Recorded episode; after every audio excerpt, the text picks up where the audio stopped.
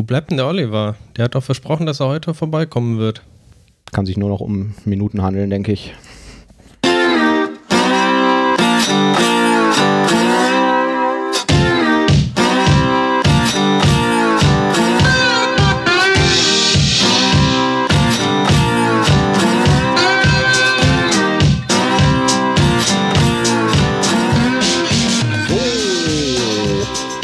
Hallo, herzlich willkommen, schönen guten Abend. Äh, wir sind wieder auf der Dev Couch Folge 8 mit Thomas Krause in Köln. Hallo. Und ähm, Manuel Wenk in Ratingen. Wir haben eine ziemlich lange Couch heute, ne? Weil wir übers Internet zusammengeklöppelt sind. Ja, äh, Oliver. Genau. Wir haben jetzt eine müsste, Stunde auf den Oliver gewartet. Ich würde Ja. sagen, wir fangen jetzt einfach trotzdem an. Ich würde auch sagen, wir fangen einfach an. Aber eigentlich, vielleicht kommt er ja noch äh, währenddessen rein. Man weiß es ja nicht. Ja. Sonst beim nächsten Mal wieder. Genau. Ähm, am Anfang der Sendung erzählen wir jedes Mal, dass ihr uns folgen könnt bei Twitter. Äh, der Account ist unterstrich devcouch. Ihr könnt unsere Webseite besuchen www.devcouch.de. Da kann man den Podcast abonnieren in jedem beliebigen Podcast-Player für Android, iOS und was man alles so für Geräte hat etc. pp. Und ähm, wünschen uns auch jedes Mal Feedback, damit wir ähm, hören können, was wir besser machen können und ähm, was so eure Meinung zu dem ganzen Format ist. Und zur Folge 7 hat uns jetzt der David ein sehr umfangreiches Feedback geschrieben. Ähm, so, da wollte ich mal kurz drauf eingehen. Erstmal hat er eine Frage gestellt, da können wir vielleicht gleich noch zukommen. Ähm, er sagt, ähm, ist jetzt schwierig, das äh, zusammenzufassen. So, ich ähm, lese das vielleicht mal kurz vor, diesen, diesen Abschnitt. Ich persönlich sehe euren News-Teil in der Show eher so als einen, wir quasseln einfach mal drauf los und bringen unsere Erfahrungen mit ein Teil. Ähm, euer News-Teil soll mich halt heiß auf ein Thema machen, mich dazu anstiften, mich selbst damit zu beschäftigen zu wollen. Ähm, aber die Teile in der Show, wo ihr euch einem speziellen Thema widmet, da würde ich mir persönlich mehr Infos mit Tiefe haben wollen. Ich fand den speziellen Teil mit Collections neulich in der Show cool. Was mir am besten gefallen hat, waren die vielen Infos in den Show Notes, sodass ich direkt eine neue Linksammlung hatte, die ähm, ich einigen Kollegen in der Code, in der Code Review empfehlen konnte. Ähm, so, von mir aus könnt ihr aber noch mehr rumprobieren, das Format nutzen, was euch am besten gefällt, bla bla bla. Ich mag das Flair von eurem Podcast. Ähm, erstmal vielen Dank für das Feedback, finde ich immer ganz toll. Ähm, genau, so, ja, David wünscht sich mehr Tiefe. Ne? Wie siehst du das, Thomas? Ja, also ich finde es auch äh, super, das Feedback. Also wir hatten ja gerade auch, ich glaube, in der letzten Folge die Frage nochmal gestellt, ähm, oder also ist euch lieber dieser News-Teil quasi oder dieser Teil quasi, wo wir ein bisschen in die Tiefe gehen oder eigentlich beides so? Ähm, ich glaube, erstmal so, was ich rausgelesen habe, ähm, war eigentlich, ähm, dass beide Sachen gut und wichtig sind. Also wir sollten auf keins der beiden verzichten und ich glaube, so haben wir auch die Sendung heute wieder so aufgebaut. Ja, ähm, denke ich auch, genau. Ja, ich habe so ein bisschen, also ähm, aus diesem Feedback ähm, hat sich dann so eine kleine Diskussion ergeben. Das kann man dann äh, nachlesen, wenn man auf die Folge 7 klickt auf der Homepage und dann ein bisschen runterscrollt zwischen mir und David. Und ähm, ja, ich habe ihm halt auch gesagt, das ist natürlich immer so ein bisschen grenzwertig mit diesem in die Tiefe gehen. Ne? Ich meine, ähm, ich persönlich fand diesen Collection-Teil neulich in der Sendung für mich schon so ein bisschen grenzwertig, obwohl ich den selbst zu verantworten hatte. Aber äh, weil ich mir selber halt irgendwie vorstelle, wenn ich mir das hören würde, äh, anhören würde, ähm, fände ich es, glaube ich, sch- schwierig, ohne Code zu sehen, ohne was zu lesen zu haben, ohne irgendwie noch ein Video dabei zu sehen oder so, das jetzt über so einen langen Zeitraum so im Detail nachverfolgen zu können. Und ähm, deswegen versuchen wir da auch immer so ein bisschen so einen Balanceakt zu finden und jetzt nicht unendlich tief irgendwie reinzugehen, sondern dann eher zu sagen, hier ähm, habt ihr noch mal irgendwie ein paar Links, wo ihr euch das nachlesen könnt. Ne? Ja, aber prinzipiell, ähm, ja, wenn noch mehr irgendwie Leute der Meinung sind, dass das doch tiefergehender sein soll, gerne her mit dem Feedback. Ähm, fand ich auf jeden Fall ganz nett. So, und David hatte dann auch noch gefragt zum Thema Dokumentation, wie geht ihr mit Dokus in eurem täglichen Treiben an? Nutzt ihr Tools, die aus euren Quellcode-Kommentaren die Doku erzeugen oder schreibt ihr selbst lange abstrakte Artikel? Ja, wie gehst du mit Doku um, Thomas? Ähm, ja, also wir haben tatsächlich, oder eigentlich kenne ich es aus den meisten Projekten so, dass es äh, durchaus Quellcode ähm, Kommentare gibt. Also ähm, auch gerade diese strukturierten Kommentare, die man über Methodenheader quasi drüber macht. Ja. Ähm, ich fand es jetzt nicht so besonders hilfreich, dann tatsächlich ähm, auch diese, also aus diesen Kommentaren dann eine echte Doku zu erzeugen weil sich das eigentlich keiner wirklich durchliest. Also ich fand es dann eher hilfreich, die einfach auch nur zu nutzen, ähm, dass Visual Studio entsprechend die Tooltips dann anzeigt oder man halt zu der Methode navigieren kann und dann entsprechend die Kommentare drüber sieht. Das heißt, wirklich die Notwendigkeit für eine echte Dokumentation habe ich da noch nicht gesehen, aber es kommt natürlich auch auf das Projekt drauf an. Wenn man natürlich jetzt Software irgendwie nach außen gibt, vielleicht auch nur in äh, Assembly-Form, dann ist das natürlich wichtiger. Ja, genau. Ähm, mhm. ja, sehe ich genauso. Ja, also ja. Wenn, wenn du jetzt eine Library programmierst und irgendjemand anders muss das nutzen und der sitzt dir nicht am Schreibtisch gegenüber oder so, sondern es ist halt vielleicht sogar eine kommerzielle Library oder so, dann ist das natürlich wichtiger und dann ähm, könnten wir mal in eine der nächsten Folgen, das können wir in unsere Tools der Wocheplanung vielleicht noch mit reinschreiben, vielleicht mal ein, Tools ein paar Tools ansprechen, die über sowas helfen können. Ne? Also es gibt ja diverse Sachen, die daraus dann irgendwie Code generieren. Ansonsten, ich bin, glaube ich, so ein bisschen untypisch ähm, in der Reihe der Entwickler, weil ich eigentlich sehr gerne so Endbenutzeranleitungen schreibe. Das fand ich irgendwie immer cool, so ein Handbuch zu verfassen, wo ich irgendwie dann dem Enduser erkläre, wie denn was da jetzt funktioniert in der tollen Software, die irgendwie das Team gebaut hat. Mhm, mh. Aber ähm, ja, an sich, äh, pff, es gibt auch Tools wie Ghost Docs, die sowas generieren, ne? was äh, viele Kollegen gerne nutzen, was ich immer für relativ unsinnig halte, wenn man da nicht noch viel Hand anlegt, weil das, was die da generieren, ist ja oft äh, nichtssagend. Ähm, ja, vielleicht ist das mal irgendwie ein Thema für eine mhm. der eine der nächsten Folgen. Ansonsten vielleicht noch einen Kommentar dazu. Ähm, der David schreibt ja auch besonders Entwickler-Doku. Ähm, ja. Und was ich natürlich sinnvoll finde, ist, dass man außer den Quellcode-Kommentaren auch noch ähm, für gewisse Themen, wo einfach eine Dokumentation sinnvoll ist, die auch nochmal hat. Also ich kann mich erinnern, in mhm. vergangenen mhm. Projekten, ähm, ja, dass es vielleicht grundsätzlich Dokumentationen gab, ähm, wie richte ich jetzt irgendwie einen neuen Bild ein, wenn es da gewisse Templates oder sowas gab oder auch so gerade so Sachen, die vielleicht ähm, neue Entwickler im Team dann brauchen, um gut starten zu können. Ne? Ja, ähm, und da finde ich so ein System wie Confluence auch hilfreich. Also ich habe es auch in der Vergangenheit mit Confluence schon mal gemacht. Ähm, äh, jetzt im aktuellen Projekt verwenden wir dafür so ein OneNote, ein geschertes oder auch als Möglichkeit, ähm, wenn man Visual Studio Team System verwendet, ähm, diese online gehostete Variante vom TFS, ja. dann gibt es auch da so ein Wiki, wo man Sachen eintragen kann. Genau. Ja. Also das finde ich durchaus auch hilfreich, das darüber zu machen. Sehe ich auch so. Im aktuellen Projekt haben wir auch ein Wiki, was aus irgendeiner fertigen, man kann ja bei VMware so fertige Appliances runterladen. Da hat irgendwer mal so, ein, so eine VMware Wiki Appliance runtergeladen und irgendwo hochgefahren. Und ähm, wir sind aber aktuell auch dabei, dass ähm, unseren TFS auf 2016 abzugraden, weil ab da die Wikis wohl auch da drin sind, also bei der selbst gehosteten Variante. Ähm, mhm. Ja, das finde ich auch sinnvoll, klar. Also so generelle Beschreibungen, ne? wie, wie erzeuge ich ein neues Projekt und ähm, vielleicht irgendwie auch eine Beschreibung von Style Guides oder ähm, solche Sachen, klar, das ähm, ja, sollte man Aber auch mir macht es auch keinen Spaß, die zu schreiben. Also ähm, ist bei mir ein bisschen anders. Sowas also diese Entwickler-Doku macht mir auch weniger Spaß, das, ähm, das zu schreiben. Also das, ich habe das jetzt wirklich nur auf so End-User-Handbücher ähm, und so bezogen. Ich weiß auch nicht, woran das liegt. Mhm. Aber das ähm, fand ich immer ganz okay. Ich war oft irgendwie der Einzige, der gesagt hat, jo, mache ich. Gerne freiwillig. Ja. Naja. Okay, ja. Aber, dafür, ähm, ja hm?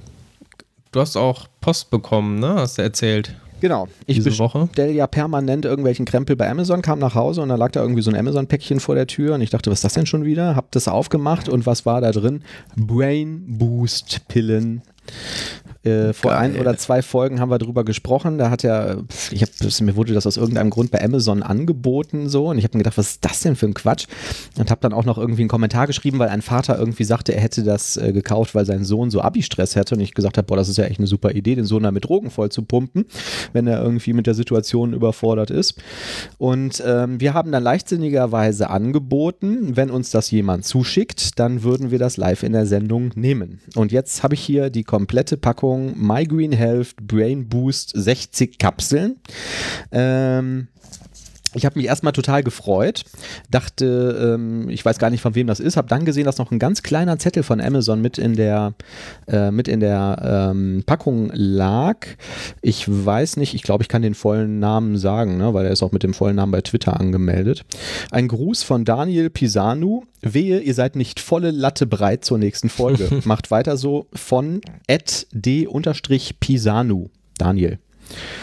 Ähm, ja, cool. Also ich habe mich sehr gefreut. Vielen, vielen Dank. Äh, fand ich richtig cool. Und äh, wir werden das machen, ne? Also ich zumindest. Bist du dabei, Thomas? Ich bin dabei, ja. Ja. Wir warten. Vielleicht dann, sind das ja, ja, wirklich super Pillen und genau. wir werden alle doppelt so schlau. Genau, oder sprechen einfach doppelt so schnell oder so dann ist die Sendung auch doppelt so schnell zu Ende. Ich bin auch mal sehr gespannt auf die Wirkung. Also ich wäre auch bereit, eine doppelte Überdosis zu nehmen und dann äh, warten wir vielleicht noch, bis ähm, Oliver wieder dabei ist und schmeißen uns dann so eine Stunde vor Beginn der Sendung mal so ein paar Pillen rein. Genau, ich bin also sehr der gespannt. Plan wäre es, bei der nächsten Sendung zu machen. Ich hoffe, dann sind wir alle vollständig und vielleicht auch wieder an einem Ort ja. versammelt. Heute, wie gesagt, leider nur online und nur zu zweit. Von daher ist das ein bisschen schwierig. Dann wäre nur der Manuel voll gedröhnt und äh, ja. ich müsste dann die Sendung alleine machen. Stimmt. Wer weiß, was dann hier passiert. Genau nach zehn Minuten bist du alleine dabei. Ja. Ja. Gut, könnte den Zuhörern natürlich auch bei der nächsten Sendung passieren, dass äh, dann nach fünf Minuten einfach alles zusammenbricht. Ich bin sehr gespannt. Wir haben uns auf jeden Fall sehr gefreut. Vielen Dank, Daniel. Sehr, sehr cool. Ähm, ja, danke. Ja, genau. Fand ich vor allen Dingen cool, weil halt, also er muss ja jetzt dann Geld dafür bezahlt haben, ne? Und dass jemand dann bereit ist, das zu machen, weil ihm das irgendwie wohl gefällt. Oder er einfach will, dass wir uns mit Drogen vergiften. Ähm, naja, äh, finde ich cool. Vielen Dank. So, ähm, diese Woche hatten wir auch wieder News. Und zwar bei GitHub gab es irgendwas Cooles. Ne? Die haben Statistiken veröffentlicht. Genau, ähm, das fand ich ganz interessant. Ähm, die, ich glaube, ich weiß nicht, ob sie sowas jährlich machen. Auf jeden Fall, jetzt hatten sie halt äh, Statistiken mal allgemein veröffentlicht. Und was mich da persönlich überrascht hatte, war, dass ähm, Visual Studio Code das Projekt ist, das die meisten Contributor auf GitHub hat. Also über 15.000 Contributors, die also ähm, regelmäßig oder unregelmäßig irgendwie Code beisteuern, damit Visual Studio Code besser wird. Ja. Und wenn, ja, also es sind mhm. mehr als jetzt bei zum Beispiel React oder NPM, die ja eigentlich, hätte ich gesagt, deutlich bekannter sind, aber scheinbar macht das Visual Studio Code es einem besonders einfach, da irgendwie Code beizusteuern ja, wenn du mich jetzt vorher gefragt hättest, was ist das ähm, Produkt mit den, mit den meisten Kontributoren bei GitHub, hätte ich wahrscheinlich auch irgendwie gesagt Angular oder so, NPM, was gibt es denn da noch? Bootstrap wahrscheinlich, glaube ich, auch da gehostet, ne? Ähm, Linux? was ist mit Linux? Ist das nicht auch bei GitHub? Nee. Nee? Die haben ein eigenes Die Repo? Sind ah, okay. Ähm, ja, wir hatten, es gibt eine interessante Diskussion darüber, warum äh, Linux nicht auf GitHub geht. Es gibt tatsächlich ähm, Leute, die plädieren dafür, weil man halt so eine schöne, einfache Oberfläche hat und es dann auch ähm, Leuten einfach gemacht werden würde, quasi ähm, da ähm, Code halt mit reinzubringen. Ja. Aber das ist halt überhaupt kein triviales äh, Unterfangen quasi, ne? weil es einfach so riesig groß ist und das Entwicklungsmodell des Kernels ähm, auch nicht so gut in diese GitHub-Maschinerie reinpasst. Also da passiert ja noch sehr viel über Mailinglisten, ähm, mhm. wo dann die ganzen Patches quasi per Mail ähm, rumgeschickt werden. Mhm. Und es gab einen ganz interessanten Artikel. Ich weiß, vielleicht ähm, finde ich den noch und kann ihn dann äh, mit in die Shownotes packen. Ähm, ja. Auf jeden Fall war da ganz gut auch erklärt, warum ähm, es auch wichtig ist, dass dieses Entwicklungsmodell quasi so beibehalten wird, warum man es nicht so einfach auf GitHub bringen kann. Mhm. Ich kann jetzt nicht mal alle Gründe zusammenbringen, äh, aber es war ganz interessant zu lesen. Ja. Ähm, in dem Zusammenhang fällt mir gerade ein, ich wollte auch immer noch mal rauskramen, es gab mal auf Channel 9, diesem Microsoft Videoportal, gab es irgendwie so eine Microsoft Campus Tour, wo die wahnsinnig viele Windows Kernel Entwickler interviewt haben und auch mal so die Testabteilung und Bildabteilung und so ähm, von Windows gezeigt haben. Das wollte ich auch immer mal wieder raussuchen, ähm, weil ich das auch wahnsinnig interessant fand, auch wie da entwickelt wird und wie da getestet wird vor allen Dingen. Das war unfassbar. Ähm, das äh, habe ich mir auch mal aufgeschrieben, das äh, will ich mal nachsuchen. Weiß man denn jetzt eigentlich, um nochmal auf dieses GitHub-Thema zurückzukommen, warum gerade Visual Studio Code da so weit oben steht? Gibt's Kann ich leider nicht ja. sagen. Also, weiß ich, hast du da ja. was darüber gelesen? Ähm, nee, oh, nee, habe ich nicht. Ich frage mich halt so, mhm. ist das jetzt so, weil das irgendwie das interessanteste Projekt gerade ist oder ähm, weil Microsoft das so toll supportet und da irgendwie noch so ein großes Team hintersteht? Ich also ich hatte schon den Eindruck, ähm, dass Visual Studio Code auch durchaus bei Nicht-Microsoft-Entwicklern schon sehr beliebt ist. Also ich hatte jetzt von einigen mal gehört, irgendwie die Visual Studio Code einsetzen, die jetzt eigentlich mit Microsoft nicht so viel am Hut haben. Mhm. Ähm, ja. Ähm, ja, also ich sehe auch das häufig mal, wenn man sich irgendwelche Videos anschaut bei Pluralzeit oder so, ne, da gibt es ja auch manchmal so Frontend-Developer-Videos, irgendwie HTML, JavaScript und so, und da scheint es auch so zu sein, dass da sehr, sehr viele Leute ähm, visuell Studio Code verwenden, zumindest in den Videos. Ob das jetzt wirklich dann in der Praxis auch so gelebt wird oder ob das dann nur genommen wird, weil halt gesagt wird, so, das ist jetzt kostenlos, das kann sich jeder eben runterladen und dann haben wir alle die gleiche Basis, ähm, weiß ich natürlich nicht. Aber trotzdem. Ich kann mir natürlich auch vorstellen, dass viele gerade von diesen ähm, Frontend-Entwicklern, die du nennst, ähm, auch gewöhnt sind, quasi wie bei NPM quasi selber ähm, auch mit äh, Git zu arbeiten, Pakete irgendwie zu veröffentlichen und vielleicht färbt das da auch mit ab, dass die einfach äh, die Hemmschwelle da nicht so groß ist, irgendwie ähm, ja. was beizusteuern. Ja. Was meinst du? Was ist die ähm, am häufigst verwendeten, häufig verwendetste Programmiersprache bei GitHub? Hm, also ich glaube, weltweit ist ja noch ähm, oder hätte ich vermutet, so Java, C irgendwie vielleicht am ja. weit am oben. Ja, aber sagt zumindest dieser Tiobe-Index, ne? wo ja auch immer wieder diskutiert wird, ob das jetzt relevant ist oder nicht, aber das ist so der Standard-Index dafür. Ja, stimmt, da ist Java vorne. Aber ich kann mir tatsächlich vorstellen auch, dass äh, in den letzten Jahren JavaScript gerade in dem GitHub-Bereich eine mhm hohen Stellenwert hat. Also gerade jetzt von den Projekten, wir hatten gerade gesagt, irgendwie die drei größten, Visual Studio Code, React und MPM von den Contributors. Ja. Das sind ja alles JavaScript, von daher. Genau, ja. Also ähm, steht auch hier in dem, in dem Ranking äh, nochmal drin. Wir verlinken das auch nochmal in den Show Notes. Ähm, also JavaScript ist da weit vorne und zwar ist das gemessen nach Pull-Requests auf ähm, GitHub. Mhm. Und äh, Python Platz 2 Java Platz 3. Hm. Und C-Sharp? Ähm, Platz 8 oder so, glaube ich. Ich habe gerade die Seite nicht offen, aber relativ weit hinten. Mhm.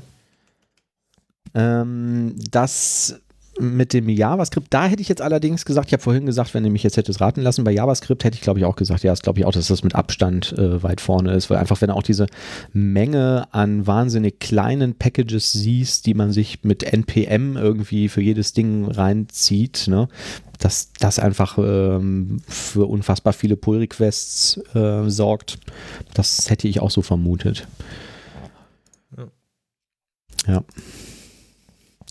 Ähm, genau, so, dann ist ein neues Windows rausgekommen. Das ähm, zuletzt hatten wir das Creators Update und jetzt heißt das neue Fall Creators Update, was ich irgendwie ein bisschen merkwürdig von der Benamsung finde, weil ähm, ich schon mit einigen Kollegen gesprochen haben, die gedacht haben, das wäre jetzt das gleiche, weil Creators Update ist das Creators Update. Nein, es gibt jetzt das Fall Creators Update und da drin steckt unter anderem auch das .NET Framework 4.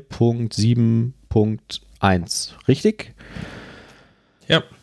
Hast du eine Ahnung, was das kann? Also, also von dem, von der reinen Versionsnummer von 4.7.0 auf 4.7.1 klingt es ja erstmal, als wenn da nicht so viel drin ist. Ja. Aber was ich schon ähm, sag ich mal, bemerkenswert finde, ist, ähm, dass sie schon sehr viele ähm, Assemblies oder ähm, API-Funktionen quasi noch mit reingenommen haben, die Teil des .NET Standard 2.0 waren und für die man früher noch so extra ähm, Hilfs-Assemblies brauchte. Mhm. Also zur Erklärung nochmal, ähm, ich weiß jetzt gar nicht mehr genau, .NET Standard 2.0 wird ja unterstützt von .NET Framework 4.6 1, ich, also bitte nicht drauf festnageln, aber irgendwie sowas um den Dreh.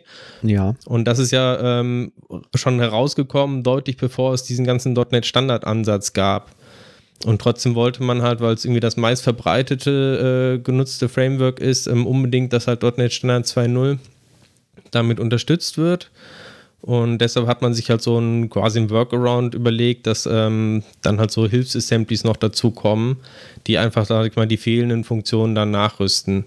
Und das ist halt mit dem 4.7.1 dann weggefallen, sodass man es das erste Eigen Framework ist, was ganz offiziell nativ ähm, .NET Standard 2.0 unterstützt. Cool. So sickert das dann so langsam in den Markt ein. Ne?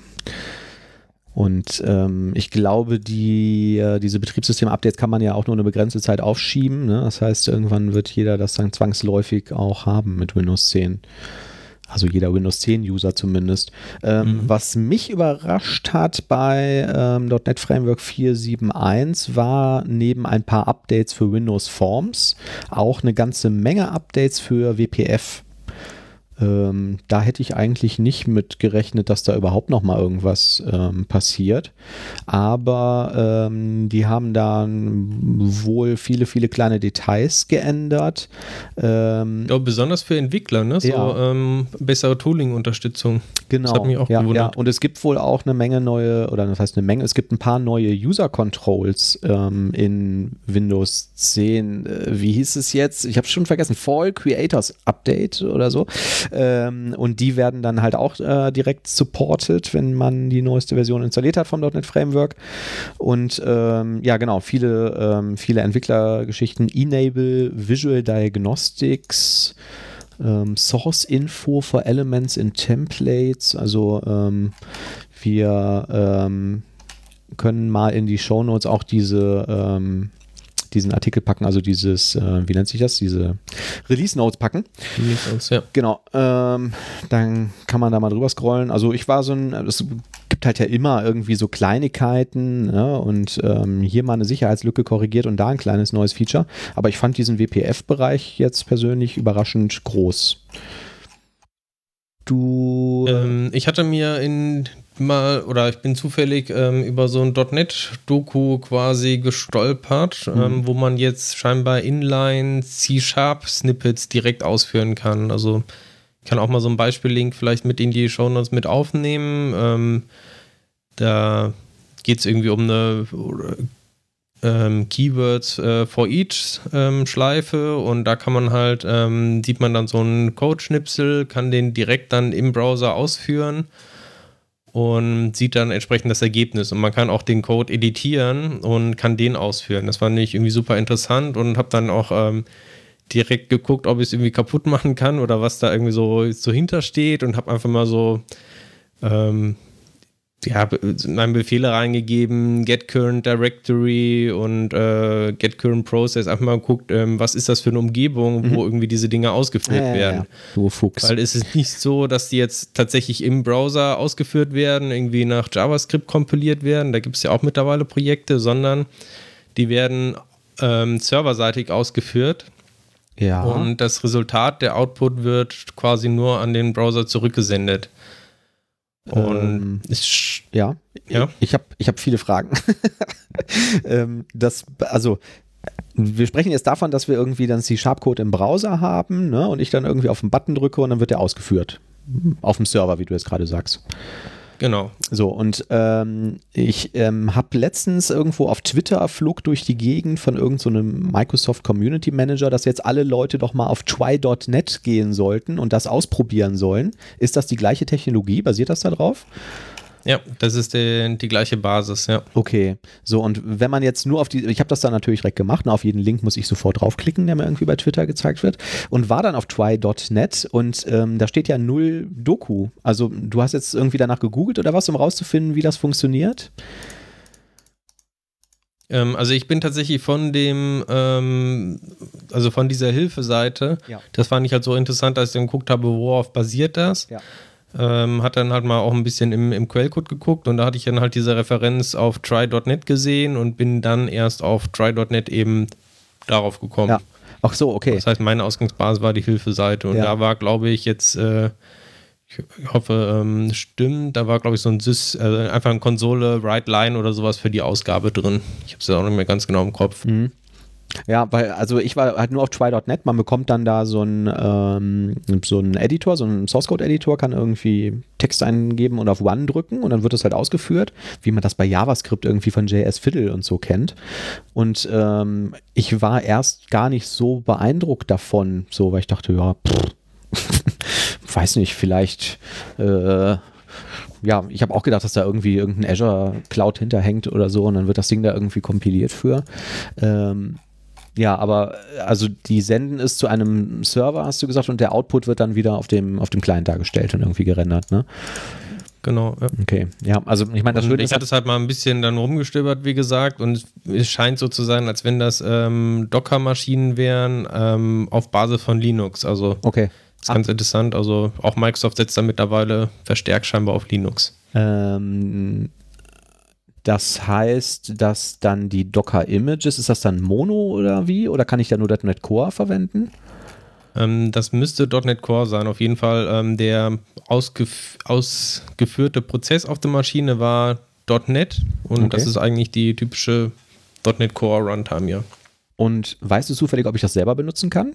wenn ich jetzt so eine tolle Entwickler-Doku äh, schreiben würde, nach der David ja mal gefragt hat und ich will das direkt im Browser ausprobierbar machen?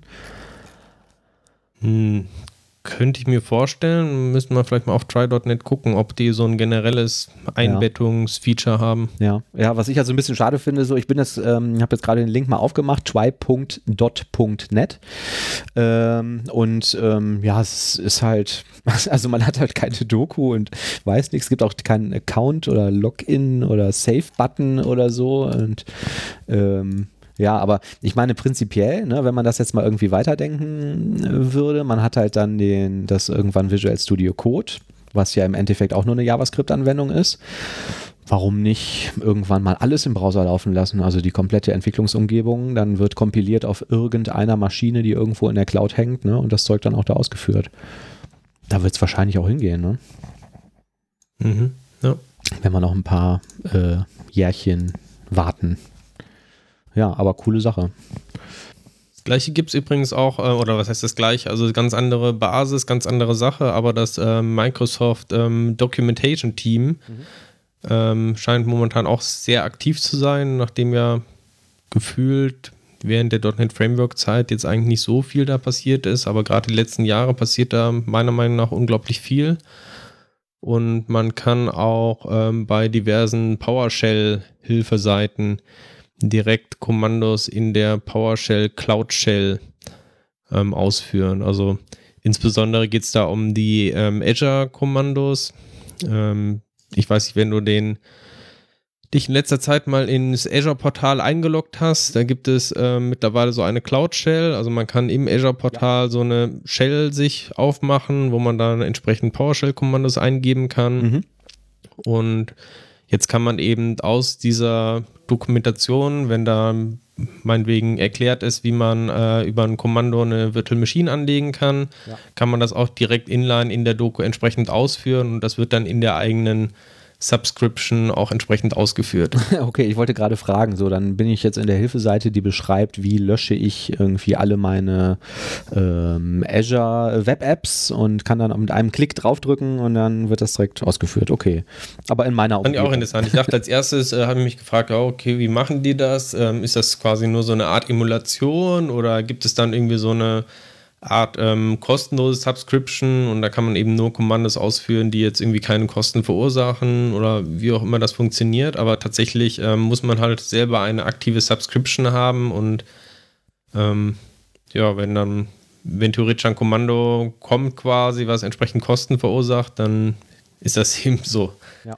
Aber in der Regel sind die Dokus auch so aufgebaut, äh, oder zumindest die, die ich gesehen habe. Ähm, da wird erstmal gezeigt, wie erstellt man etwas und dann wird gezeigt, wie löscht man es wieder. Mhm. Okay, cool. Ähm, da äh, an der Stelle würde ich gerne mal irgendwie ein bisschen abschweifen. Ähm, es ich mm, habe mit Azure relativ wenig gemacht. Ne? Also ich benutze ähm, in Grenzen irgendwie Application Insights und ab und zu, ähm, falls ich mal irgendwie schnell eine, eine Demo-Anwendung online kriegen muss, ähm, publische ich da irgendeine Web-App. Ich habe auch mal ein paar VMs hochgefahren und so. Aber ich habe das immer über dieses äh, Azure-Portal gemacht und habe mir das dann quasi zusammengeklickt oder über die Visual Studio-Integration, die ähm, mhm. ich eigentlich auch für ziemlich gut halte. Ne? Wenn du jetzt irgendwie eine ganz normale MVC Web-App zum Beispiel hast, kannst du das ja wirklich mit ein paar Klicks ähm, da hochladen und ähm, ausführen lassen. Ähm, und neulich brauchte ich für eine Demo mal ganz schnell eine äh, Node.js-Anwendung, die ich hosten, also die ich in die Azure Cloud schieben wollte. Und das war ähm, überraschend kompliziert und am Ende habe ich es abgebrochen denn ähm, die einzige Beschreibung, die ich gefunden habe, wie ich das veröffentlichen kann, ähm, war von Microsoft selbst und die basierte nur auf diesen PowerShell-Commands. Und ich habe ewig lange gebraucht, ich weiß auch nicht, warum das so langsam war, ähm, überhaupt diese, ähm, man muss da ein paar Extensions installieren auf dem lokalen System, bevor man das nutzen kann. Und das hat bei mir schon wahnsinnig lange gedauert. Und ähm, dann hat hinterher die Beschreibung auch nicht funktioniert, die ich auf der Seite gefunden habe. Okay. Und ähm, ja, hast du, hast du das auch schon mal gemacht? Hast du mal irgendwie eine Node-Anwendung da hochgefahren? Ähm, also ich hatte letztens die Situation, ich brauchte mal eben so eine WordPress-Installation, um was auszuprobieren. Das war tatsächlich äh, extrem einfach. Ähm, sag ich mal, das ähm, war als äh, in dem Fall eine Virtual Machine. Ähm, da gab es eine Standard-Template quasi für WordPress. Mhm. Einfach klicken, Maschinengröße irgendwie auswählen und dann war das halt ein paar Minuten später, stand die Maschine bereit ja. und konnte sich dann entsprechend dazu connecten. Ja. Ähm, ich weiß jetzt nicht genau, was du für eine Node-Anwendung da brauchtest. Da würde sich natürlich auch anbieten, ähm, das gar nicht über eine Virtual Machine zu machen, sondern direkt als Web-App. Genau. Die ja auch Node unterstützt. Ähm, habe ich aber selber noch nicht gemacht. Also ich habe Web-Apps ausschließlich mit .NET verwendet und noch nicht mit Node, aber hm. sollte eigentlich relativ einfach sein. Ähm, du musst natürlich ja. irgendwie nachher den die befüllen mit irgendwie Code, aber auch da gibt es mittlerweile ein Deployment direkt von, von Git. Also wenn du es irgendwo auf GitHub oder so hast, dann mhm. sollte es auch gehen. Ja.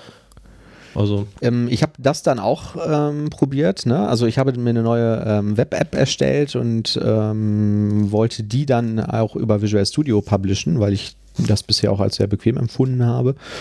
Und ähm, habe da nicht rausfinden können, da muss ich jetzt aber zugeben, das war auch, äh, wir hatten relativ wenig Zeit und ich habe jetzt auch nur 20 Minuten lang gesucht oder so, ähm, wie ich den Einsprungspunkt bei dieser gepublisheden Web-App definiere.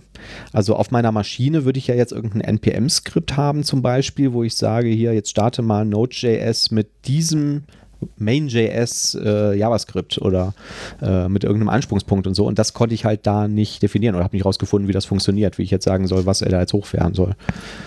Mhm. Ähm, ja, da habe ich relativ okay, wie gesagt, also mhm. Web-Apps mit Node habe ich selber auch noch nicht gemacht. Also ja, brauchte ich zum Glück sonst auch äh, bisher noch nicht. Ähm, wo du gerade WordPress sagst, ist mir noch angefallen. Kennst du Bitnami? Bitnami. Der Name sagt mir was, aber ich kann es gerade nicht zuordnen. Ähm, ist ein Anbieter, die ähm, einen ähm, vorkonfigurierten Linux-Stack haben. Ähm, also eine Art Mini, äh, Mini-Maschine und dann darauf aufsetzen, ganz viele ähm, Anwendungen anbieten. Das heißt, wenn du zum Beispiel ein WordPress haben willst, dann kannst du dir bei denen eine VM runterladen, äh, eine Linux-VM, die halt komplett vorkonfiguriert ist, ähm, die dir halt so schnell wie möglich so eine WordPress ähm, Installation irgendwie hochfährt oder eine WordPress VM. Und das, es kann ähm, tatsächlich sein, dass, ja? dass der Name deshalb bekannt vorkommt, also dass sie eventuell sich auch in der ähm, Galerie bei Microsoft drin sind in den Virtual Machines. Das kann gut sein. Könnte ja. sein, dass ich, ich da gesehen habe, aber ich will es auch nicht beschwören. Andersrum, weil die kenne ich eigentlich schon länger, als es Azure gibt. Also ähm, du hast immer die Möglichkeit, dir da eine VM runterzuladen. Dann kriegst du halt wirklich so eine ähm, VMware, ähm, wie heißen die dann, VMDK oder so, oder eine ähm, Virtual PC, Virtual Maschine. Ähm, die haben mittlerweile auch Docker-Container für ihr ganzen Krempel. Ähm, und du kannst halt bei Bitnami sagen, connecte dich mit einem äh, jetzt nicht nur Azure, sondern auch irgendeinen anderen äh, Cloud-Provider. Ich glaube Amazon und ich, die unterstützen, glaube ich, fast alles, was es gibt. Und deploy mir das Ding dahin.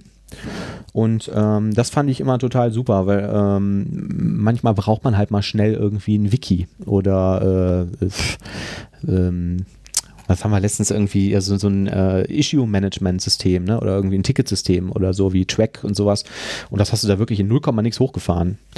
Und äh, ja, finde ich sehr cool. Kannst halt mit einem Klick dann ähm, direkt im Web hochfahren oder du lässt dir einfach die VM runter, fährst das irgendwo auf einem Server in einer, im Unternehmen hoch und kannst es halt benutzen.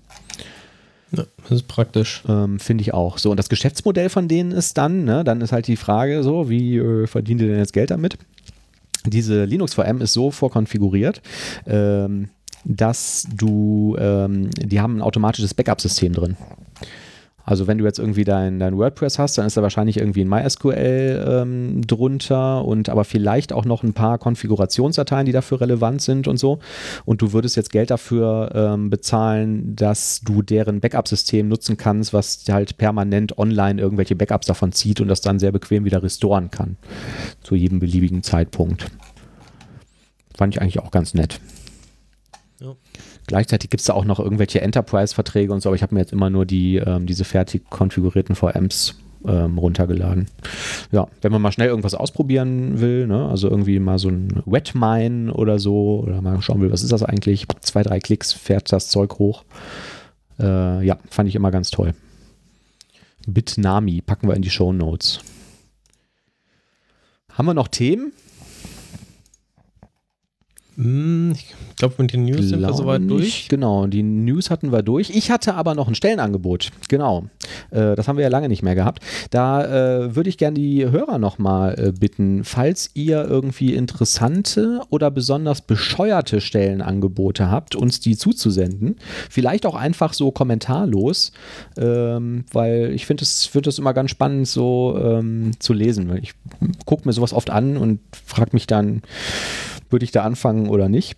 Ähm, vielleicht mal für dich, Thomas, das ist jetzt ähm, von einer Firma, die wohl Personal für Festanstellungen an andere Firmen vermittelt.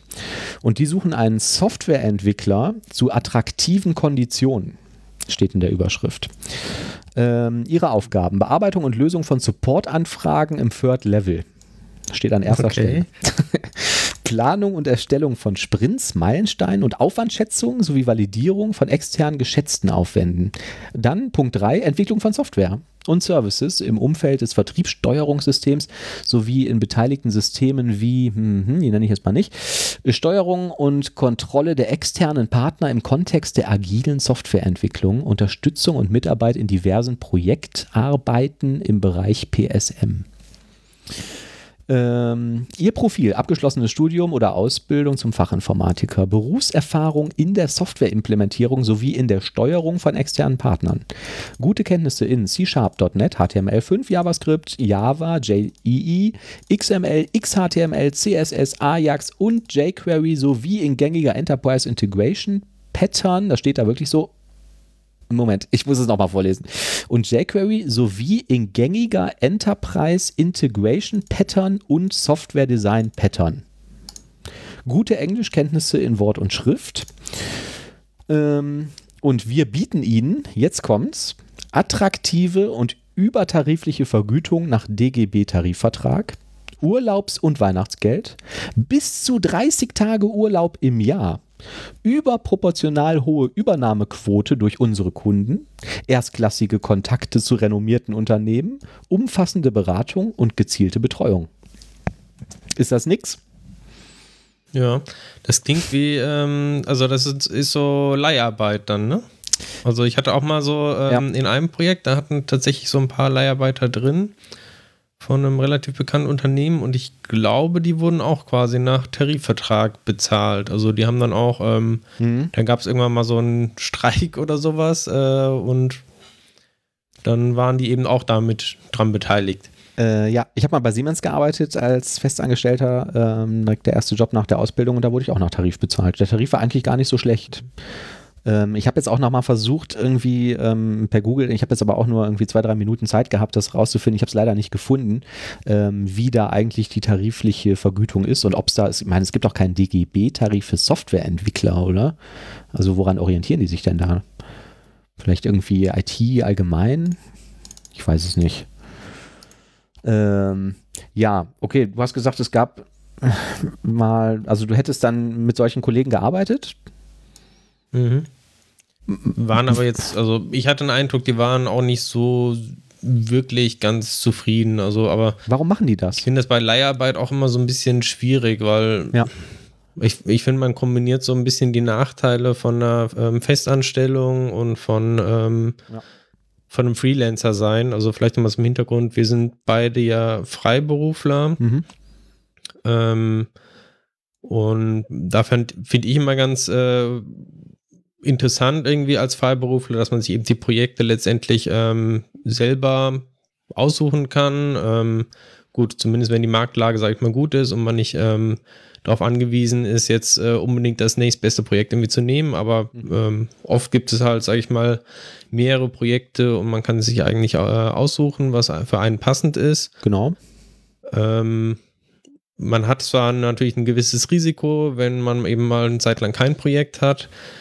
Ähm, ja. Genau, und letztendlich, wenn du jetzt in so einer Leiharbeitsfirma drin bist, dann hast du eigentlich ja nicht die Möglichkeit, dir, dir Projekte komplett auszusuchen. Du kannst vielleicht mal irgendwann ein Projekt äh, ablehnen, was jetzt gar nicht geht, aber hast halt viel Reiserei und mhm, ich genau. weiß nicht. Also für mich wäre das, glaube ich, nichts, aber weiß nicht, wie du, du es siehst. Ja, ähm, ich sehe das genauso wie du, genau. Also ich meine, dieser Vorteil der freiberuflichen Tätigkeit ist ja neben ähm, daneben, dass du dir das Projekt aussuchen kannst, auch die Kollegen und deine Vorgesetzten und so aussuchen kannst. Ne? Also ich habe auch schon Projekte abgelehnt, weil ich jetzt Interviews hatte, wo ich die Leute einfach nicht sympathisch fand und mir gedacht habe, da möchte ich jetzt nicht ein Jahr lang oder wie lang so ein Einsatz dann halt jeweils dauert, ähm, mit zusammenarbeiten. Das ist natürlich ein Luxus, den sich viele Leute nicht, nicht leisten können.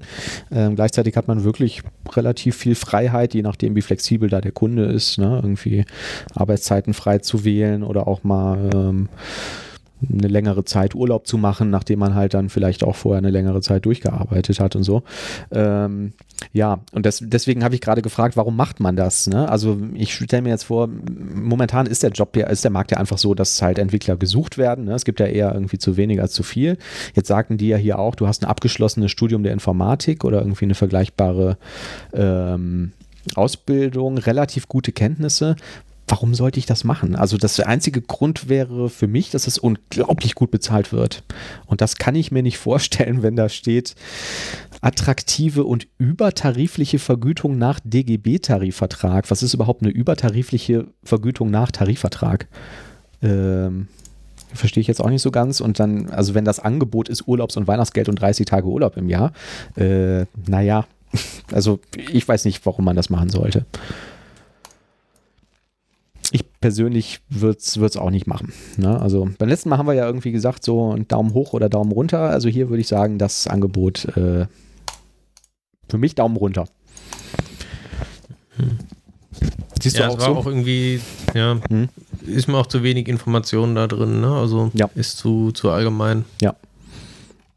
Ja, ist Und dann ihre Aufgaben, Supportanfragen im Third Level, das hört sich jetzt auch nicht so richtig nach einer ähm, Softwareentwicklerstelle an, ne? Nee. Genau. Also ähm, mir ist noch ähm, vorhin noch eingefallen, ich habe auch mal ähm, relativ lange mit einem Kollegen äh, zusammengearbeitet, der auch über dieses über so ein ähnliches Modell kam. Also im Prinzip war das auch sowas wie Leiharbeit. Das war allerdings eine sehr, sehr kleine Firma und ähm, bei dem Kollegen war das, glaube ich, auch so, dass die wirklich sehr, sehr gut bezahlt waren und dann auch sehr, sehr lange ähm, bei der Firma waren, bei der ich damals war. Ich weiß nicht, also ich, vielleicht funktioniert das auch irgendwie oder ist das auch irgendwie attraktiv in Ausnahmefällen, aber so generell kann ich mir das eigentlich nicht vorstellen. Und für mich hat Leiharbeit auch immer so ein bisschen diesen Nimbus der ähm, ja, der Leute, die vielleicht irgendwie ganz schlecht qualifiziert sind oder so, ne, dass man mal irgendwie eine Aushilfe am braucht, die, weiß ich nicht, Sachen von A nach B trägt oder so. Also Leiharbeit in dem Rahmen, hm. Ich weiß nicht. Ja, Stelle ich mir auch schwierig vor. Ja. Stell ich glaube, wir müssen ein bisschen aufs äh, Gas ja. treten. Ja. Ich muss heute auch noch Abendessen. Okay. Ähm, Dann lass uns schnell zum Tool der Woche kommen. Genau.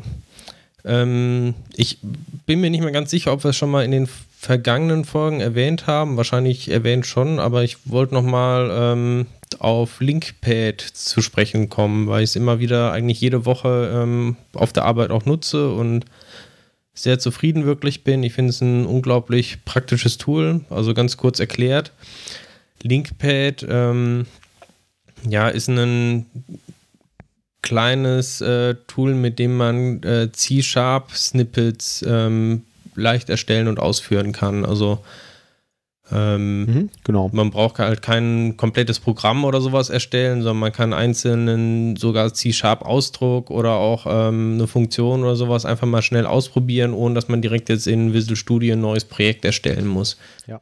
Ähm, gleichzeitig hat es auch, ähm, da kommt der Name her, dieses Linkpad, ähm, Funktionen direkt auf Datenbanken zuzugreifen, eben über die ähm, über Link, also über diese ähm, Schlüsselwörter in C Sharp, Language Integrated Query und noch vieles, vieles mehr. Ähm, mhm.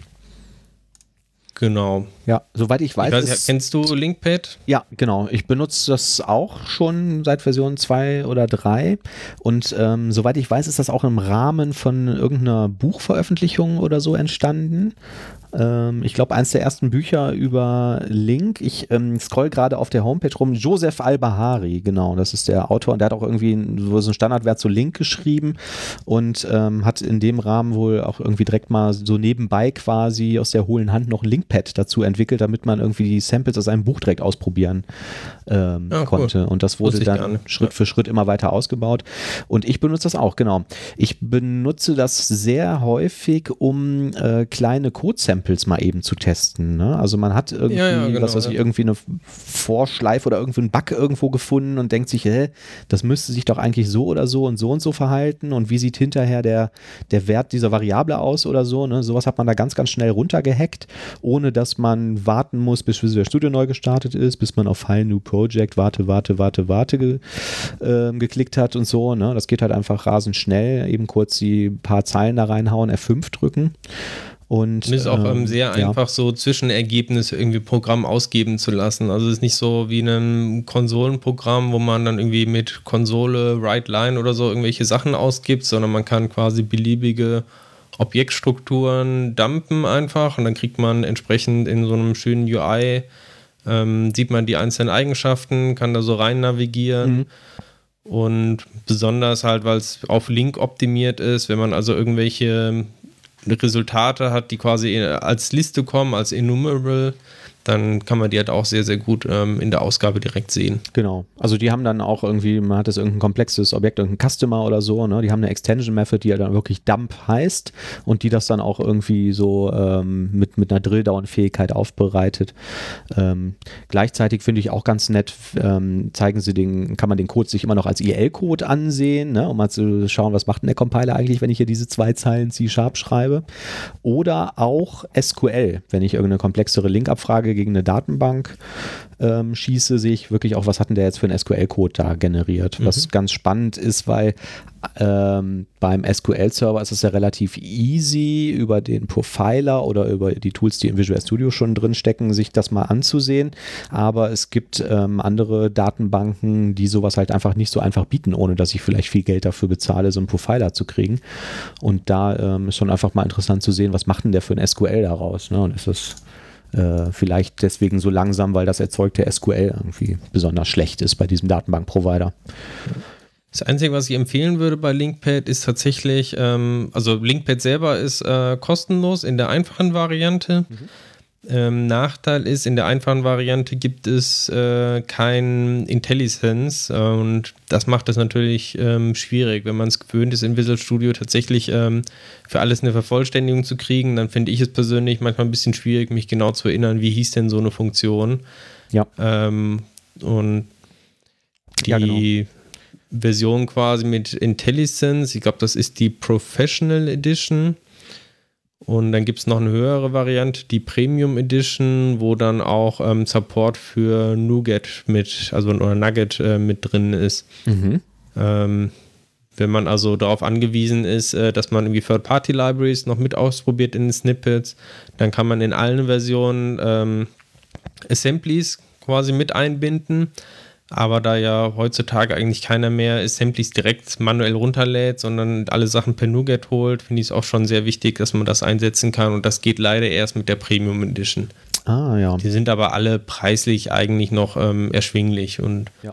wenn man Glück hat, je nach Arbeitgeber, dann, dann zahlt er das. Genau. Ich habe gerade mal geschaut, die teuerste Version ist jetzt die Premium Edition. Die kostet aktuell 89 Dollar. Der Dollarkurs ist relativ ähm, niedrig im Vergleich zum Euro zurzeit und ähm, 10 User Team License 550 Dollar, also dann 55 Dollar pro User. Das, ja, also das gehört auf jeden Fall auch zu meinen absoluten Standard-Tools, die ich auch immer direkt irgendwie als, mit als erstes installiere, wenn ich einen neuen Rechner aufsetze. Hab mir gerade aber auch gedacht, wahrscheinlich so langfristig wird das auch irgendwann verschwinden, oder? Wenn ich das ganze Zeug im Browser genauso ausführen kann und da auch so einen tollen Dump-Befehl habe, dann gehe ich halt vielleicht in Zukunft auf try.net und probiere das Zeug da aus.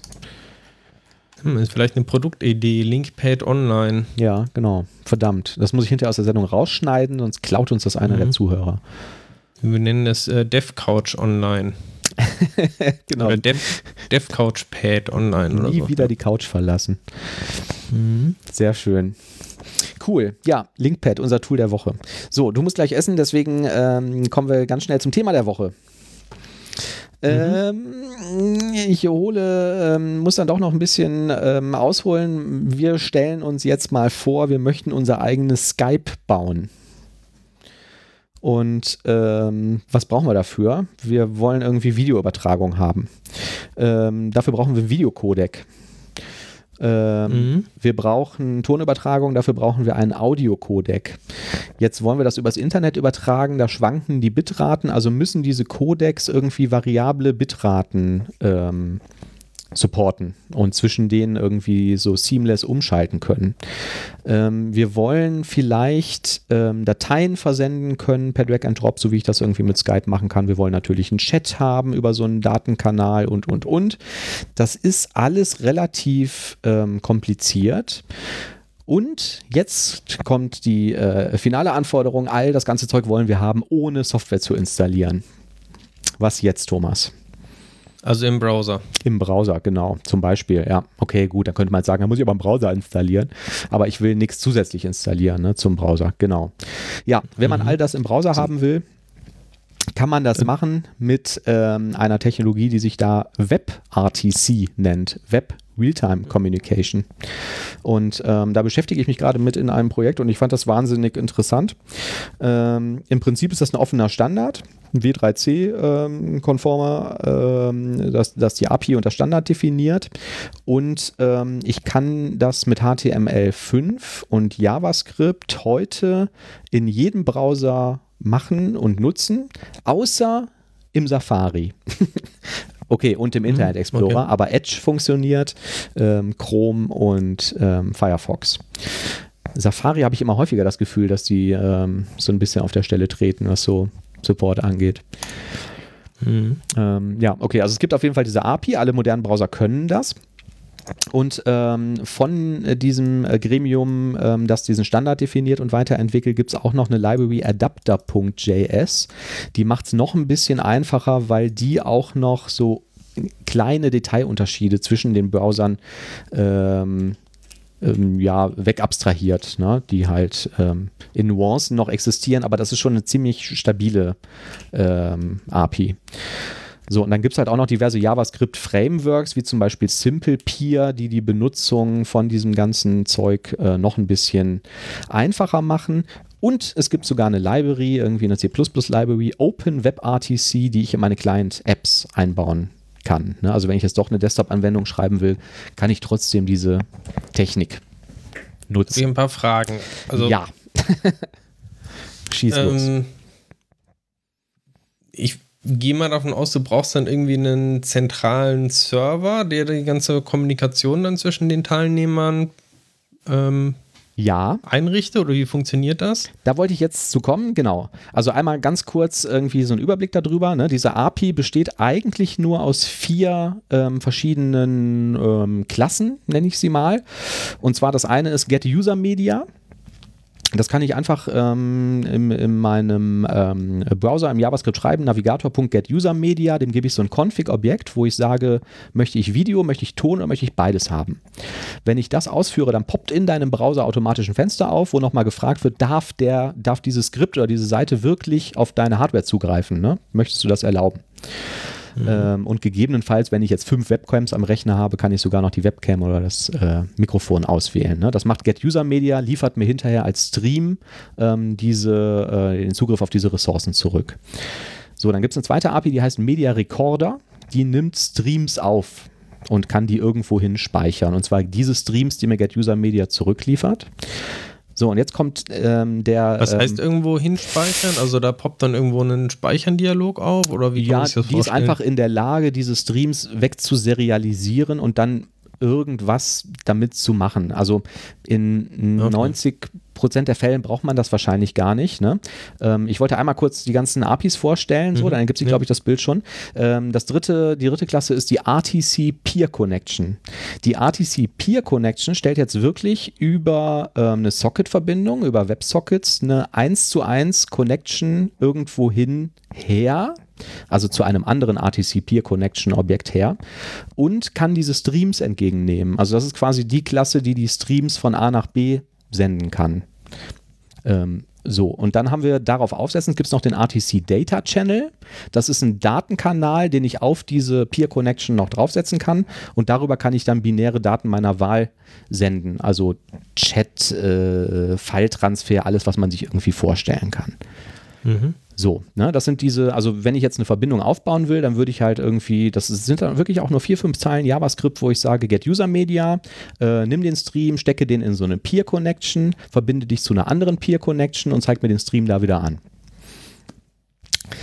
So, und jetzt irgendwie zu deiner Frage zurückzukommen. Ähm, das Problem ist jetzt natürlich, woher weiß denn jetzt der Thomas, dass der Manu den gerade anrufen möchte?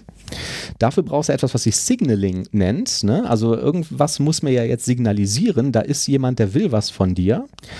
Und das ist kein Bestandteil von WebRTC. Böp.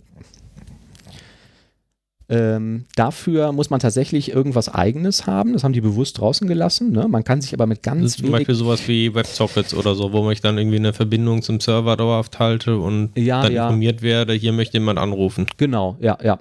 Wenn ich Skype starte, ne, irgendwie Skype finde ich immer ein ganz passendes Beispiel, dann werde ich da eingeloggt und dann habe ich auch sofort einen Status. Also man sieht sofort, ist der verfügbar, ist der im Gespräch, ist der online, offline oder so. Ne? Das nennt sich ja dann irgendwie in der Webwelt so Presence Awareness. Ne? Also ich sehe, dass der da ist und ich sehe auch, was der gerade macht. Und wenn ich jetzt sagen würde, jetzt möchte ich den Thomas anrufen, dann muss ich dir ja auch nochmal signalisieren, hier, ich möchte eine Verbindung mit dir herstellen. Und das ist halt, also dieses serverseitige Teil davon, das ist kein Bestandteil von WebRTC. Da muss ich mir irgendwas suchen, was eine Nachricht von A nach B in Realtime schicken kann. Und das kann ich mit Signal A machen, mit Socket.io. Ich könnte sogar so ein Chatprogramm nehmen wie, ähm, ja, wie Skype zum Beispiel und kann mir diese Textschnipsel, da kommen wir gleich zu, die die austauschen, ähm, per Copy und Paste hin und her kopieren. Ne? Ist natürlich die unkomfortabelste Variante, aber sogar das würde funktionieren. Also man braucht halt noch irgendetwas, was man dazu programmiert, was äh, Messages von A nach B senden kann. So, Mhm. jetzt stellen wir uns vor, wir hätten das und ich will dich jetzt anrufen. Ich möchte jetzt also diese Videoverbindung herstellen, das, den Stream und so, das hat mein Browser mir alles geliefert.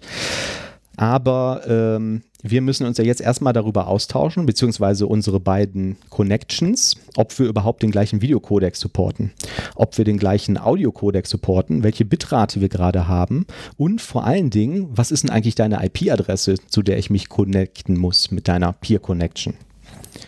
So, und dafür gibt es ein Standardprotokoll, das nennt sich Session Description Protokoll, SDP. Und das ähm, wird intern verwendet, das steckt in so einer Peer Connections schon drin, ähm, um diese Verbindung auszuhandeln. Das heißt, ich muss halt also irgendwie dieses Signaling ermöglichen, ne? schicke ein paar Textnachrichten von links nach rechts und wenn ich das schaffe, dann unterhalten sich diese Peer Connections selber darüber, wie sie in der Lage sind, die Verbindung zueinander herzustellen. Was ich sehr, sehr komfortabel finde. Ja, aber nochmal, um das zu verstehen, ja. irgendwie diese Peer Connection hat die so eine Art virtuelle Adresse, also wie fangen die jetzt an, miteinander zu reden? Da muss ja irgendwie trotzdem ein, Mhm. Also wird dann über dieses Signaling dann irgendwie die jeweilige Gegenstelle da bekannt gegeben oder wie kann man sich das vorstellen? Also wie stelle ich jetzt konkret eine Verbindung her? Okay, ähm, stell dir vor, du hast das, du hast ein JavaScript-Programm ne, und du sagst jetzt Get User Media, kriegst einen Stream und dann bindest du diesen Stream an diese Peer Connection. Also du sagst im Prinzip Add Stream auf so ein RTC Peer Connection Objekt. Und ich habe das gleiche gemacht. Und wir haben jetzt beide also zwei initialisierte von diesen RTC Peer Connection Objekten und möchten jetzt miteinander sprechen. Ne? Das mhm. war jetzt deine Frage. Ne? Also wie ähm, kommen die beiden jetzt zusammen? Richtig? Genau. Genau. Warum gerade die beiden und ja, quasi jetzt nicht genau. irgendwelche Warum, anderen und genau, genau. und Server an, dazwischen. An der so Stelle hört halt dieser WebRTC-Standard auf, was ein bisschen fies ist. Also irgendwie, das musst du dir selber dazu programmieren, musst du halt äh, dem anderen signalisieren, ich will dich jetzt anrufen. Das Einfachste ist natürlich, wenn ich irgendwie sowas wie Signal oder Socket.io oder so habe, wo ich dir einfach eine Textnachricht schicken kann oder wo ich bidirektional Texte austauschen kann. Dann würde ich dir irgendwie eine Call-Request-Message schicken zum Beispiel und du müsstest irgendwie sagen, ja, okay, ähm, will ich jetzt annehmen den Anruf oder möchte ich nicht? Und wenn ich die annehme, dann so. was kommt dann zurück? Genau. Dann ja. kommt wenn du die annimmst, dann ähm, müssen sich die beiden RTC Peer Connection Objekte miteinander unterhalten. Und das würde jetzt in einem Normalfall über diese gleichen Signaling Mechanismus laufen. Das heißt, ähm, ich sage, ich habe hier eine RTC äh, Peer Connection und ich möchte mit dem Thomas sprechen. Und ich bin in der Lage, dem Thomas Textnachrichten zu schicken über mein Signaling, was ich halt dazu programmieren muss. So, und jetzt ähm, haben die halt bestimmte Events, diese RTC Peer Connections und äh, du rufst einfach eine Methode auf und sagst, äh, jetzt möchte ich gerne eine Verbindung herstellen und dann schmeißen die bestimmte Events und zwar produzieren die diese SDP-Nachrichten, wo dann drin steht, ich kann das Video, ich kann das Audio, ich habe diese IP-Adresse und dieses Dokument, dieses Textdokument wird über das Signaling zu dir geschickt, zu deinem Browser. Und du steckst mhm. das dann wieder in dein RTC Peer Connection Objekt rein in deinem JavaScript. Das Objekt weiß dann bei dir, ach, alles klar, da drüben ist der Manu, der kann VP8 Videocodec, der kann diesen Audio-Stream und der hat diese IP-Adresse. Ich kann okay, das also auch. diese Aushandlung der Codecs und so funktioniert auch noch über das Signaling, was wiederum nicht Teil des Standards ist. Also wie, ja. das genau funktioniert. Ja, okay, genau. Das also, war der, ja, das, was mir fehlte. Genau. Noch. Im Prinzip sind das also diese Textnachrichten, die für das Aushandeln nötig sind, dieses Sign äh, Session Description Protokoll, die werden zwar produziert von diesen RTC Peer Connection, aber es ist nicht definiert, wie die von A nach B kommen. Ah, okay.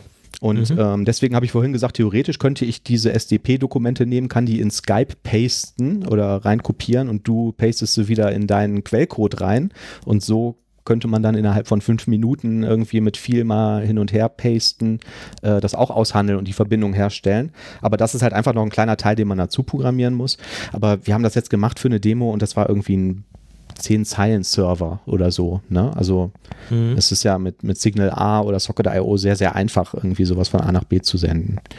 Und die eigentliche Übertragung der Audio- und Videodaten, funktioniert die dann direkt quasi peer-to-peer -peer oder hängt da noch ein Server zwischen, um ähm, Firewalls ähm, und so ja, zu umgehen? Sehr gute Frage. Ähm, jetzt gibt es halt zwei Probleme bei der Geschichte. Ne? Ähm, einmal ist, woher kennst du Thomas, denn eigentlich deine eigene IP-Adresse? Die kennst du eigentlich im Normalfall in einem Java-Programm nicht. Dafür ähm, gibt es halt Server, wie äh, sogenannte Stun-Server, Session Traversal Utilities for NAT. Ähm, das ist einfach auch wieder ein Standard, mit dem es ermöglicht ist, also ich kann mit diesem Server sprechen und der ähm, gibt mir diverse Infos, wie erstmal, wie ist meine IP-Adresse nach außen, bin ich hinter einer Firewall, bin ich hinter einem NAT, kann ich Ports aufmachen, kann ich UDP, äh, kann ich SDP-Pakete versenden, etc. pp. Ähm, und das wird auch von diesen äh, RTC Peer Connections und diesem Session Description Protokoll genutzt, weil die müssen ja irgendwann eine direkte, im Idealfall, eine direkte 1 zu 1 IP-Verbindung miteinander schalten. Ähm, so, und das versuchen die halt mit diesen Stun-Servern und mit diesem SDP auszuhandeln. Die äh, Stun-Server gibt es kostenlos offen im Netz, von Google zum Beispiel, die haben irgendwie diese Standard-Dinger. Ähm, und jetzt könnte es aber rein theoretisch passieren, dass das nicht funktioniert. Also es ist ja jetzt nicht so unwahrscheinlich, dass ich hinter einer Firmenfirewall setze und da darf ich sitze und da darf ich natürlich keinen Port aufmachen, um irgendwie eine direkte Verbindung zwischen meiner Peer Connection und deiner Peer Connection ähm, aufzubauen. Und dafür gibt es dann sogenannte Turn-Server. Das sind Traversal Using Relays Around NAT. Also da habe ich dann quasi einfach einen Relay-Server in der Mitte und ich pushe meine Nachrichten an dieses Relay und ähm, du würdest die dort wieder abholen. Ne? Das, das wird dann verwendet für den Fall, dass man keine direkte Verbindung schalten kann. Mhm. Diese Turn-Server im Gegensatz zu dem Stun-Server stehen nicht öffentlich im Netz, weil, wenn man da halt einen Moment drüber nachdenkt, läuft da unfassbar viel Traffic drüber. Ne, bei so einer Videosession mit vielleicht irgendwie in Full HD mit Audio ähm, läuft da natürlich wahnsinnig viel Zeug drüber und es gibt ein Open-Source-Projekt, ähm, da kann man sich eine VM runterladen, Linux VM, das irgendwo hochfahren, aber ähm, man findet im Netz eigentlich keinen Anbieter, der das kostenlos anbietet. Ganz im Gegensatz zu diesen Stun-Servern, da gibt es halt Listen mit Tausenden äh, von Servern von allen möglichen Unternehmen, die solche Dinge im Einsatz haben. Okay. Ähm, Aber es hört sich so an, als wenn ich quasi in, innerhalb von wenigen Tagen so ein rudimentäres Skype mir da irgendwie zusammenschreiben könnte mit Audioübertragung, Videoübertragung. Ja. Und ich brauche hauptsächlich dann noch irgendwo vielleicht in der in der Cloud irgendwelche Server, die entsprechend diese, diese Turn-Server mhm. die Verbindung Ganz genau. ermöglichen, genau. ja. also, wenn die nicht direkt kommunizieren können. Ich ja. war ganz schwer beeindruckt davon, von der Technik, dass das überhaupt alles so weit gediegen ist und so easy funktioniert. Ähm, es gibt ein Code Lab von Google, das ähm, packe ich mal in die Show Notes. Das kann man in zwei, drei Stunden hat man das durchgearbeitet und am Ende hat man einen eigenen Signaling-Server geschrieben mit Socket.io um Nachrichten von links nach rechts zu senden und hat ein funktionierendes äh, Realtime-Videosystem, ne? also quasi ein Mini-Skype, sag ich mal. Mhm. Die können keine Textnachrichten da senden, die können äh, nicht Anrufe ablehnen, wenn es klingelt und so, aber es ist erstaunlich einfach und es funktioniert echt super. So, und am Ende kommt halt einfach ein Stream raus, den, den lege ich auf so ein HTML-Video-Element und kann dann noch per CSS hingehen und kann das irgendwie layouten, kann da Effekte drauflegen, kann das schwarz-weiß machen. Ähm, es gibt dann auch Demos im Netz, ähm, das paste ich auch in die Show Notes. Ähm, die machen dann Face Recognition auf diesem Videostream und umrahmen immer dein Gesicht und sagen irgendwie, hier sind gerade die Augen und er guckt gerade in die Kamera oder nicht und so. Ähm, also ich fand das echt beeindruckend. Ähm, es gibt auch YouTube-Videos, wo ähm, so Chrome-Entwickler ein bisschen bisschen aus dem Nähkästchen plaudern, dass das wirklich auch nicht trivial war, das in den Browser zu kriegen. Ne? Mhm. Ähm, vielleicht noch ein bisschen zum Hintergrund. Go äh, Google hat damals eine Firma gekauft, Global IP Solutions, die an so Videostreaming-Zeugs äh, gearbeitet haben, ähm, hat das weiterentwickelt zu diesem WebRTC-Standard und hat alle Lizenzen veröffentlicht und freigegeben. Also für die Videocodecs, Audiocodecs und die gesamten Schnittstellen, die dahinter äh, hinterhängen. Und ähm, da plaudert dieser, dieser Google-Entwickler in diesem Video ein bisschen drüber und sagt halt auch, dass das eine Wahnsinns-Herausforderung für den Browser ist.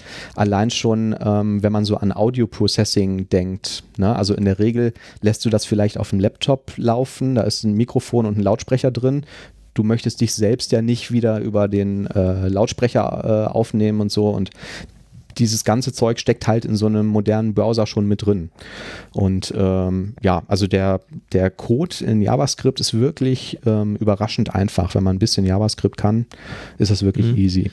Eine ich hätte letztens ja. mal nachgedacht, ähm, ich weiß nicht, vor, vor ein paar Monaten ist jetzt, glaube ich, her, ähm, da hat äh, Slack auch Support für Videocalls eingebaut. Und da dachte ich schon so, das ist ja nicht so das typische Videocall-Tool, oder war es zumindest damals nicht, ähm, dass die es mal eben so da reinbauen, dachte ich schon, okay. Mhm. Ähm, wie, wie machen die das wohl? Und ich vermute mal, die haben da auch dann auf WebRTC gesetzt, Genau. ohne es ja. zu wissen. Ja, soweit ich weiß, ist ähm, Slack in TypeScript geschrieben, also ist das wahrscheinlich auch nur irgendeine so HTML-JavaScript-Anwendung mit so einem ähm, mit so einem äh, Executable. Ja, Slack gibt es ja auch ne? ähm, komplett äh, online quasi. Ja. Also muss man ja, also Genau. man kann natürlich die Slack-Anwendung selber runterladen, aber es gibt es ja auch online. Ja, ja, genau. Ja, dann wird das mit Sicherheit darüber laufen. Also gibt's, es gibt eigentlich keinen Grund mehr, ähm, das nicht darüber laufen zu lassen. Google hat das damals so ein bisschen als ähm, wirklich auch als Skype-Konkurrenten positionieren wollen. Also ähm, haben halt irgendwie gesagt, Die Skype hatten hat halt, dieses äh, Google Hangout, äh, Hangout, Ja. genau, Google Hangout. Ähm, läuft auch darüber. Ja. Ah, okay. Genau Mhm. diese Technik. Also du kannst nicht nur eins zu eins Verbindungen aufbauen, du kannst auch beliebig viele ne, äh, Connections aufbauen. Ähm, dann funktioniert es wirklich so, dass jeder mit jedem verbunden wird und dass dann so ein Mesh aufgebaut wird. Und ähm, ja, das funktioniert auch und ähm, ist, also ich finde es wirklich easy und ähm, ich werde vor allen Dingen dieses Code Lab finde ich total super, ähm, packe ich in die Show Notes. Da kannst du dich in, wie gesagt, zwei, drei Stunden irgendwie ähm, einmal durchklicken und ähm, hast sofort so eine Anwendung am Laufen. Äh, der einzige Haken, also was heißt Haken?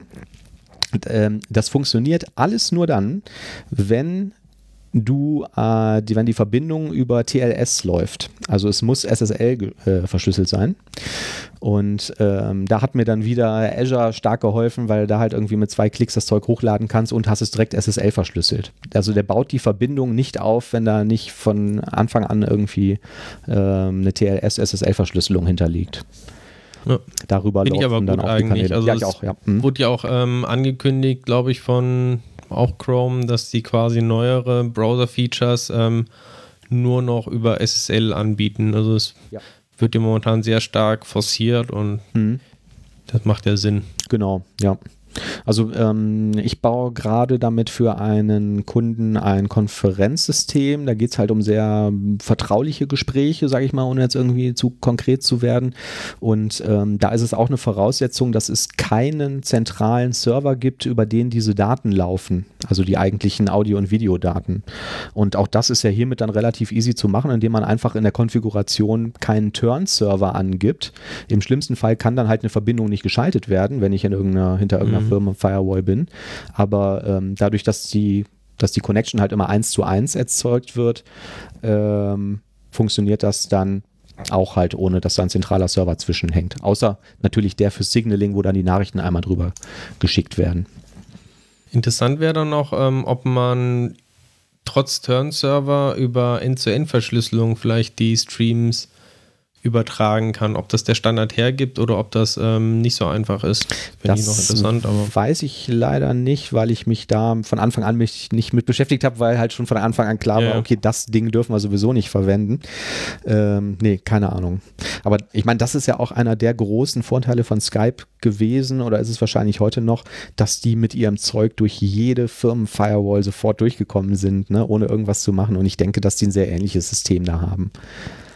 Also die. Ja, die hatten, soweit ich weiß, aber einige Tricks dann auch. Ne? Also Ja. die haben dann dieses ähm, Löcher bohren durch Firewalls ja quasi bekannt gemacht, ne? Mhm. wo erstmal dann irgendwie UDP-Pakete über einen bestimmten Port dann rausgeschickt werden und dadurch ähm, öffnen dann die meisten Firewalls dann irgendwie auch den Ja. entsprechenden Port dann irgendwie nach innen oder irgendwie so, solche Tricks dann in diese Richtung ähm, Ja. gab es ja sehr viel. Ne? Genau. Und ähm, ich glaube, dass ähm, Stun, also diese Session Traversal Utilities, ähm, die unter anderem die IP-Adresse ermitteln, aber ähm, auch sehr, sehr ähnliche Technologien benutzen. Ähm, ich kann auch nochmal einen Link mit da reinposten. Da gibt es dann so ein, so ein ähm, Flowchart, wo man halt sieht, was so ein Stun-Server eigentlich macht. Und ich habe leider zu wenig Ahnung von TCP-IP-Paket-Internals und so, aber die machen da auch sehr, sehr viele Tricksereien und ähm, das kann auch irgendwie zu zehn möglichen Endpunkten führen, also zehn Erkenntnissen, die dieser Stun-Server dann trifft, wie irgendwie du bist direkt mit dem Internet verbunden, du bist äh, verbunden hinter einer Firewall, deine Firewall lässt kein UDP durch, lässt kein TCP durch und, und, und. Und ähm, das ist da sehr detailliert aufgeschrieben, was der eigentlich macht und äh, zu was für Erkenntnissen der dann gegebenenfalls kommt und was für Wege er herum dann finden kann. Ähm, ja, das fand ich auch ganz spannend eigentlich. Aber ja, ich glaube, das war der Grund, warum Skype sich so schnell durchgesetzt hat, ne? War wirklich, dass du da nichts freischalten, konfigurieren musstest. Das Ding lief halt einfach, ne? Mhm. Ja, und jetzt können wir das alles mit WebRTC machen. Was natürlich auch ja, ganz schön ist, wenn wir den gleichen Signaling-Server ähm, verwenden würden, können wir natürlich auch beliebige Anwendungen und Webseiten irgendwie miteinander verschalten. Ne? Also ich könnte mir irgendein Forum oder eine Support-Seite vorstellen, wo jemand eine Anfrage schickt und äh, das landet dann, keine Ahnung, in irgendeinem völlig anderen Forum, wo jemand ist, der das zufällig beantworten kann oder so. Chatroulette ja, könnte man damit ähm, ja. Wird auch da das immer mehr quasi dann als Service so direkt angeboten werden. Ne? So ähnlich wie man es ja häufig sieht, auch bei Diskussionsforen, die ja oft nicht mehr direkt auf der Webseite selber gehostet sind, sondern von irgendwelchen Drittanbietern angeboten werden, so mhm. Discuss oder so, ne? Ja. Ähm, Genau. Vielleicht gibt es das demnächst dann auch für Videochat, wo man dann vielleicht irgendwie, keine Ahnung, ich gehe auf äh, Spiegel oder so und statt einem Forum habe ich dann direkt da irgendeinen Videogruppenchat, wo ich mich einfach dann irgendwie reinwählen kann, ja. weil irgendein ja. Anbieter sowas da kann ermöglicht. ich mir auch gut vorstellen. Also ähm, dann kommt natürlich hinzu, dass da kaum Kosten für entstehen. Ne? Also ich meine, wenn du diese Software einmal entwickelt hast und sowas sagst wie zum Beispiel Turn-Server supporten wir nicht, ähm, dann brauchst du halt noch einen zentralen Server, der irgendwie ein kleines bisschen Messaging macht, wo aber nicht viel Daten drüber laufen. Ähm, das kann man, glaube ich, auch relativ kostengünstig betreiben, ne? weil die Connections dann wirklich eins zu eins zwischen den Teilnehmern geschaltet werden, zwischen den Peers. Ähm, ja, kann ich mir auch gut vorstellen. Und äh, zu diesem Thema Turn-Server nochmal, also wir haben das jetzt ähm, im, im, Projektumfeld häufig verwendet mit mehreren Teilnehmern, die dann irgendwo verteilt saßen und ähm, wenn da jetzt eine Fritzbox zwischen ist und diese Fritzbox Firewall ähm, bei beiden Teilnehmern, das ist kein Problem. Ne? Also das kriegt er trotzdem äh, connected. Äh, sowas funktioniert alles noch. Es wird wirklich nur schwierig, wenn irgendwie ein Proxy-Server dazwischen hängt oder halt solche Sachen, die man irgendwie oder äh, Hochsicherheitsfirmen-Firewalls oder so. Aber diese ganzen mhm. Standardkonfigurationen, die halt jeder zu Hause hat, das funktioniert auch so ähm, out of the box. Cool. Mhm. Ja. Äh, genau. Das war WebRTC. Schön. Ja. Ähm, was wir ja noch nicht haben, ist ein Sendungstitel. Fällt dir spontan hm. was ein? Also WebRTC fand ich auf jeden Fall super interessant diese Woche und ähm, auch wenn wir uns normalerweise ja sehr kreativ sind bei den Sendungstiteln, vielleicht können wir zumindest WebRTC irgendwie im Namen reinbringen. Äh, WebRTC ohne Oliver. Wir sprechen über oder ähm, per wäre eigentlich gelogen, ne? Was wäre gelogen? Wir sprechen per WebRTC wäre gelogen. Ach so. Also ja. noch reden wir ja. ja. Ähm, tja, sollen wir so unkreativ sein und einfach WebRTC als Titel nehmen? Ja, vielleicht werden es ja noch im Nachgang was Besseres sein. Ja. Ansonsten ist es halt WebRTC. WebRTC und schlechte Jobs. WebRTC und schlecht bezahlte Jobs. Ja, ich glaube, es wird irgendwie in die Richtung gehen. Ja. Die Hörer werden es sehen, wenn sie die Sendung runtergeladen haben. Ja. So. Dann ist der Überraschungseffekt auch größer. Äh, du musst essen, das heißt, wir haben keine Zeit für einen Outro-Gag. Tschö. Tschö.